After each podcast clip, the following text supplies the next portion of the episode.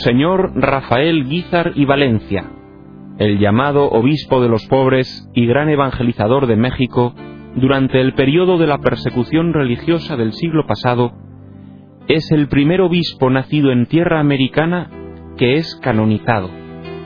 Habla el padre Pedro Barrajón, legionario de Cristo.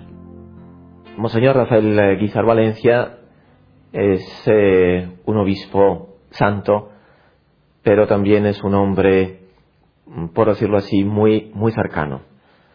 Muy cercano no solo en el tiempo, murió relativamente hace, hace poco, 1938, sino que era un hombre lleno de una gran humanidad, es decir, una persona llena de, de cariño por el hombre y llena también de un gran amor a Dios llena de una gran cercanía a los pobres, fue llamado, y el Papa lo dijo en su humilía de canonización, el obispo de los pobres, el amigo de los pobres, y también pues un hombre lleno de grandes y misteriosas experiencias místicas y de un ardor misionero eh, pues lleno de un gran fuego. Habla el cardenal Giovanni Battista anime la salvación de las almas fue como la estrella polar de toda su vida. Él nació en un pequeño pueblo de un estado mm, de México, Michoacán, y a los 23 años, ahora pues el nuevo derecho canónico no permite esa edad, entonces si lo permitía, fue ordenado sacerdote en la catedral de Zamora.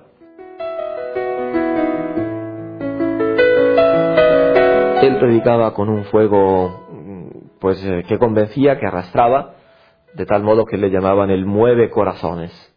Habla Cardenal Jaime Lucas Ortega y Alamino. No importa el momento, no importa el lugar, no importan las características de los pueblos, todo hombre tiene en su corazón una sed de verdad, de vida, eh, y él llegaba siempre a despertar los corazones. Y así él predicaba, no sé, durante toda una semana en un pueblo, todos los días, organizaba las confesiones, organizaba las misas, organizaba la catequesis con los niños, con los adultos. Y al, acabar, digamos, la misión en un pueblo, pues eh, este pueblo quedaba mm, transformado, renovado en la vida cristiana. Los testigos nos hablan de su excelencia, Monseñor Guizar, como de una vida totalmente dedicada a su misión cuidando de las ovejas que Cristo le había confiado, sin miedo dispuesto a dar la propia vida. El éxito que tenía el padre Guizar como sacerdote pues era muy evidente delante de todos, era muy joven, fue nombrado director espiritual del seminario, fue nombrado profesor en el seminario, que mm, actividades que conjugaba con sus misiones, y esto suscitó en algunas personas eclesiásticas, incluso sacerdotes, pues algunas envidias. Esto causó que al obispo de Zamora le llegaran pues cartas calumniosas en su contra, que le llegaran pues eh, habladurías eh, diciendo lo que había hecho, lo que no había hecho. Y en concreto en una ocasión, él era también canónico de la catedral, pues en, en su cajón metieron una carta calumniosa contra el obispo, sin firmar un anónimo, y se la atribuyeron a él. Parece ser que esto y, otras eh, calumnias hicieron que el obispo le diera una pena muy grave, eh, una pena que para un sacerdote es una de las más graves, que es la de la suspensión adivinis. Es decir, eh, no podía celebrar misa, no podía confesar, no podía bautizar, no podía realizar matrimonios, era en la práctica como si no fuera sacerdote. Tenía apenas 28 años, 29 años, eh, toda la ilusión de su vida había, pues era ser sacerdote y ahora pues eh, el obispo, el que representaba a, a Cristo, en la autoridad de la iglesia, le decía que dejara de serlo. Eh, se desmayó, estuvo en cama 40 días, pero obedeció. Habla el padre Rafael González Hernández. Él siempre dijo, jamás desobedeceré al señor Cázares. Él es mi obispo y debo obedecerlo en todo, aun en esto que es injusto, pero que acato y prefiero, antes que hacer sufrir a mi obispo, una pena mayor por mi causa. Que el Señor me ayude como a Job, para no pecar con mis labios. Jamás me harán que profiera ofensas contra mi, prelado.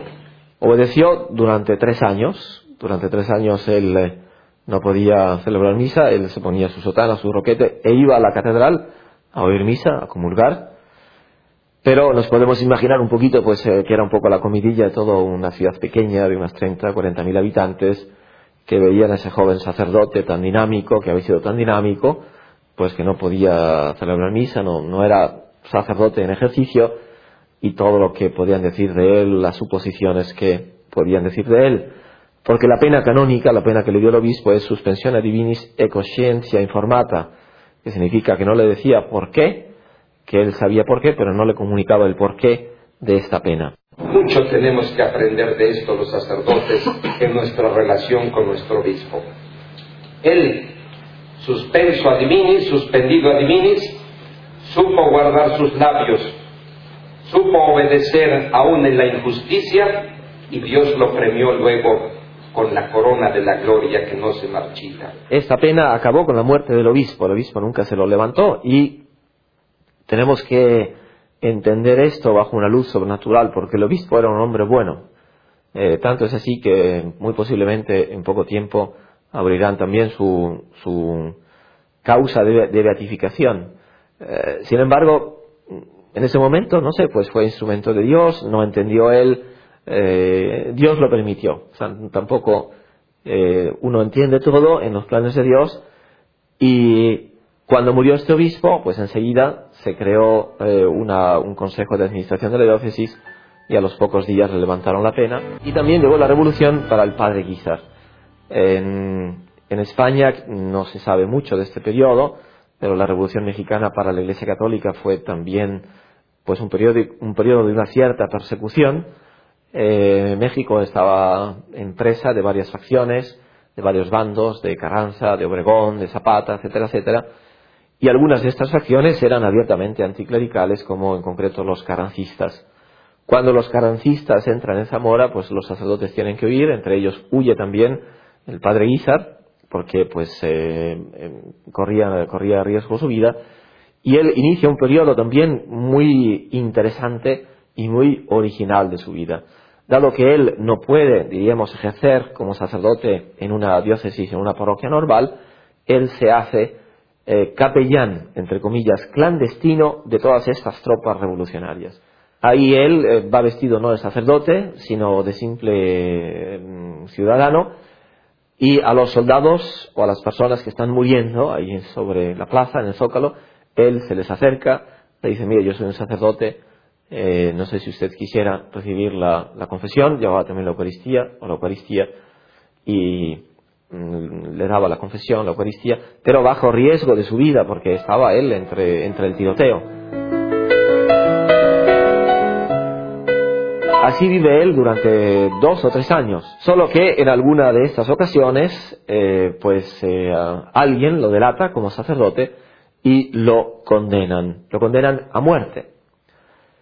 Eh, no sabemos exactamente quién lo condenó, cómo, cómo fue, lo que sabemos más bien es cómo él escapó de esta condena.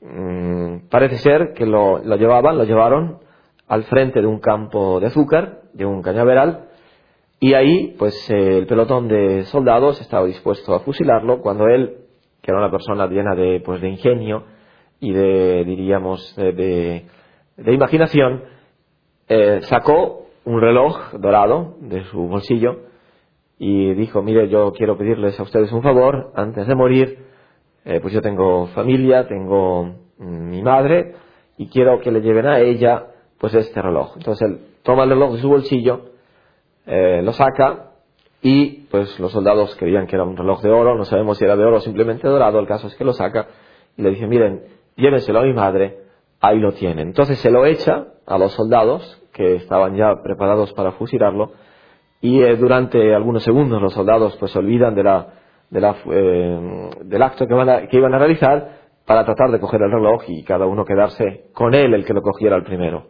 Pero en ese momento él lo aprovecha para huir por el campo de, mm, azúcar y perder, perderse la pista. Claro, los soldados dispararían algunas balas perdidas que no lo alcanzaron. Pero ya ve que, pues, eh, ve que estar en México eh, es muy difícil. De hecho, eh, va a casa de su hermano, allí en Puebla, y su hermano le dice, mira, Rafael, ya tienes que huir, porque ya, ya has escapado varias veces, pero el Señor ya no te va, no hay que ser temerario. Y esa misma mañana, al día siguiente, él sale rumbo a la frontera con los Estados Unidos, va, que lo, lo, llevaban, lo llevaron al frente de un campo de azúcar, de un cañaveral, y ahí, pues, eh, el pelotón de soldados estaba dispuesto a fusilarlo cuando él, que era una persona llena de, pues, de ingenio y de, diríamos, de, de, imaginación, eh, sacó un reloj dorado de su bolsillo, y dijo, mire, yo quiero pedirles a ustedes un favor, antes de morir, eh, pues yo tengo familia, tengo mm, mi madre, y quiero que le lleven a ella, pues este reloj. Entonces él toma el reloj de su bolsillo, eh, lo saca, y pues los soldados creían que era un reloj de oro, no sabemos si era de oro o simplemente dorado, el caso es que lo saca, y le dice, miren, llévenselo a mi madre, ahí lo tienen. Entonces se lo echa a los soldados, que estaban ya preparados para fusilarlo, y eh, durante algunos segundos los soldados pues se olvidan de la, de la, eh, del acto que, van que iban a realizar para tratar de coger el reloj y cada uno quedarse con él el que lo cogiera el primero. Pero en ese momento él lo aprovecha para huir por el campo de, mm, de azúcar y perder, perderse la pista. Claro, los soldados dispararían algunas balas perdidas que no lo alcanzaron. Pero ya ve que, pues, eh, ve que estar en México eh, es muy difícil. De hecho, eh, va a casa de su hermano, allí en Puebla, y su hermano le dice, mira, Rafael, ya tienes que huir, porque ya, ya has escapado varias veces, pero el Señor ya no te va, no hay que ser temerario. Y esa misma mañana, al día siguiente, él sale rumbo a la frontera con los Estados Unidos, va a Laredo, Texas, después eh, de Laredo va a Austin, y a San Antonio y allí se queda unos meses predicando, siempre haciendo estas misiones que le habían distinguido en su primer periodo sacerdotal, eh, haciendo misiones con la población hispana.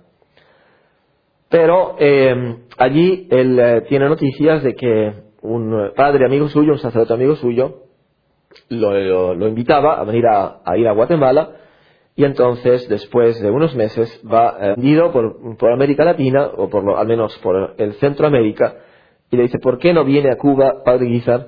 Porque aquí, en esta isla, necesitamos misioneros. En un medio así, en mi país, en Cuba, eh, un país eh, muy frío, después de muchos avatares de guerras eh, y de dificultades por leyes anticlericales que dejaron al país como postrados religiosamente, con una práctica religiosa muy baja, con indiferencia religiosa en mucha gente, el padre Guizar y Valencia llegó y estremeció los corazones y encontró respuesta y desmintió que fuera a haber pueblos incapaces de captar eh, la palabra del Señor, el mensaje de Jesús. Se recuerda, entre otras escenas de su misión por Cuba, una eh, entre otras, que era su predicación en la cárcel de La Habana. El padre Guizar eh, hace reunir a todos los presos en el patio de la cárcel y el capellán pues espera que algunos ciflidos, eh, espera que no lo dejen de hablar y entonces el padre Guizar coge un taburete, se sube en medio, se sube eh, al taburete en medio de todos y dice, miren, ustedes, yo les invito a cantar, vamos a cantar. Dicen que al inicio pues solamente tres o cuatro se animaron a cantar y el ejemplo de Monseñor Guizar, la fuerza de su santidad seguramente, hizo que poco a poco más voces se fueron uniendo hasta que al final, al unísono, en todo el patio de, eh, de la prisión, todos los prisioneros comenzaron a cantar a la Virgen María y decía eh, el capellán que la acompañaba, como niños, comenzaron a rezar. Después les dio la catequesis Después les celebró la misa. Después los invitó a confesarse. Eh, parece ser que no todos, pero solo quedaron tres o cuatro sin confesión. Se animaron a cantar y el ejemplo de Monseñor Guizar, la fuerza de su santidad seguramente, hizo que poco a poco más voces se fueron uniendo hasta que al final, al unísono, en todo el patio de, eh, la prisión, todos los prisioneros comenzaron a cantar a la Virgen María y decía eh, el capellán que la acompañaba, como niños, comenzaron a rezar. Después les dio la catequesis, después les celebró la misa, después los invitó a confesarse. Eh, parece ser que no todos, pero solo quedaron tres o cuatro sin confesión. No hay situaciones que se resistan porque el hombre es siempre el mismo, un hombre sediento de, de verdad. Estando en Cuba misionando, estamos ya en 1919, han pasado tres años de misiones en Cuba, eh, lo llama el nuncio apostólico y le da una cita en La Habana. Y en la cita eh, le da una carta donde le dice, mire, el Papa Benedicto XV le ha nombrado obispo en, eh, de México en, en, Veracruz. Después de un mes, dígame a ver qué, a ver qué piensa. Pero pensando que iba a decir que sí, pero el monseñor, el padre Guizar, pues se olvidó por completo porque tenía más misiones y no le respondía, no le respondía, no le respondía, total que le vuelve a llamar, le dice, oiga, padre Guizar, es que estamos esperando una respuesta. Y le dije, no, es que yo no me siento para ser obispo. Dice, es que el Papa mm, se lo está pidiendo. Entonces dije, pues el Papa me lo está pidiendo, pues yo acepto.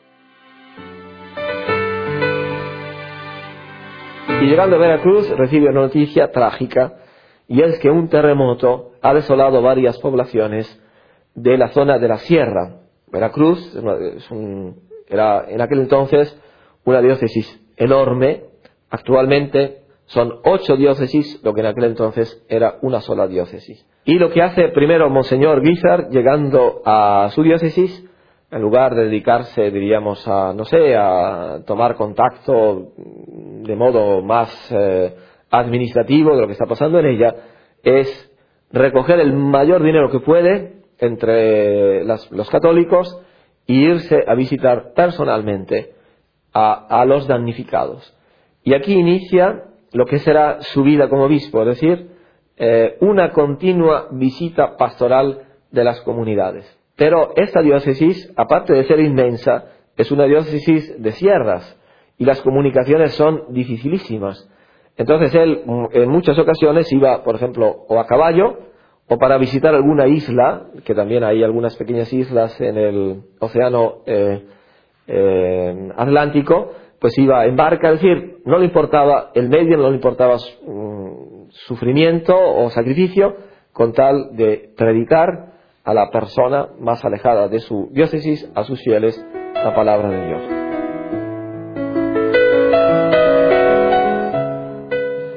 Estaba personalmente convencido de que la oración es un deber para un obispo. A pesar de su completa dedicación al apostolado y a la evangelización del pueblo de Dios, Monseñor Guizar encontraba el tiempo para estar cara a cara con el Señor en la contemplación de su rostro. Habla el padre Javier García, legionario de Cristo.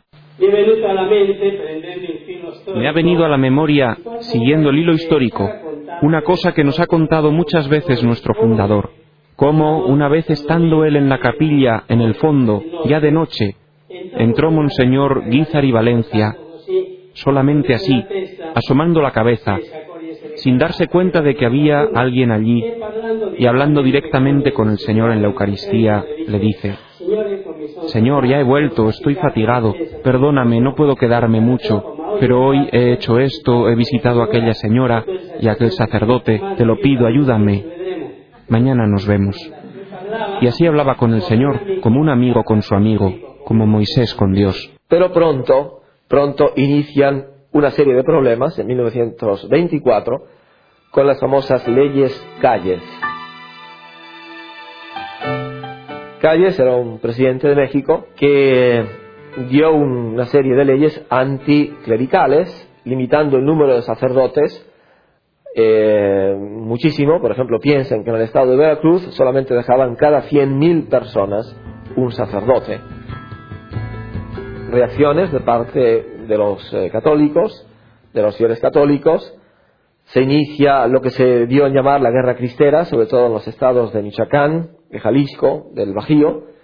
Eh, los, eh, cristianos, sobre todo los, los, laicos, se organizan para defender sus derechos y da lugar pues una, una guerra muy sangrienta que tuvo como consecuencia pues muchas muertes y muchos mártires que los papas Juan Pablo II y Benedicto XVI han beatificado o canonizado de modo reciente. Y así inicia una serie de años eh, de gloria, pero también de sacrificio para los católicos, en los que no hay culto, en los cuales eh, los sacerdotes ejercen de modo clandestino su ministerio, en los cuales algunos de ellos son apresados encarcelados, exiliados o mandados a fusilar.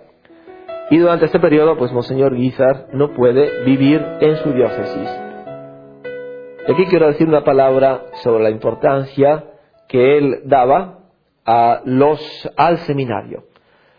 Eh, de él es la frase eh, que también cita el Papa Benedicto XVI en la homilía de canonización. Un obispo puede carecer de mitra, puede carecer de báculo, puede carecer incluso, él dice, de catedral, pero no puede carecer de seminario. Porque el seminario es como la niña, la pupila de los ojos del obispo y de la diócesis. Y por eso durante todo su periodo de, obispo, él eh, quiso que el seminario fuera floreciente. De hecho, fue el único seminario que jamás fue cerrado en México durante la persecución religiosa porque lo mantenía de modo clandestino.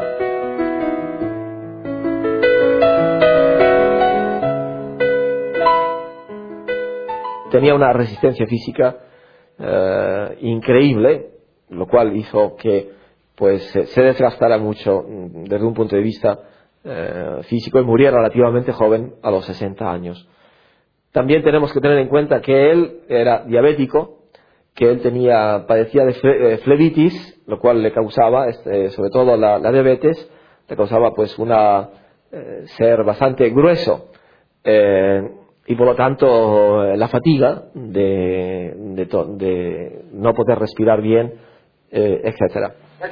La caridad pastoral le empujaba a donarse totalmente, incluso en detrimento de su salud, ya debilitada por los sufrimientos y las dificultades con las que se había ido encontrando. Monseñor Guizar eh, tuvo que sufrir un nuevo exilio.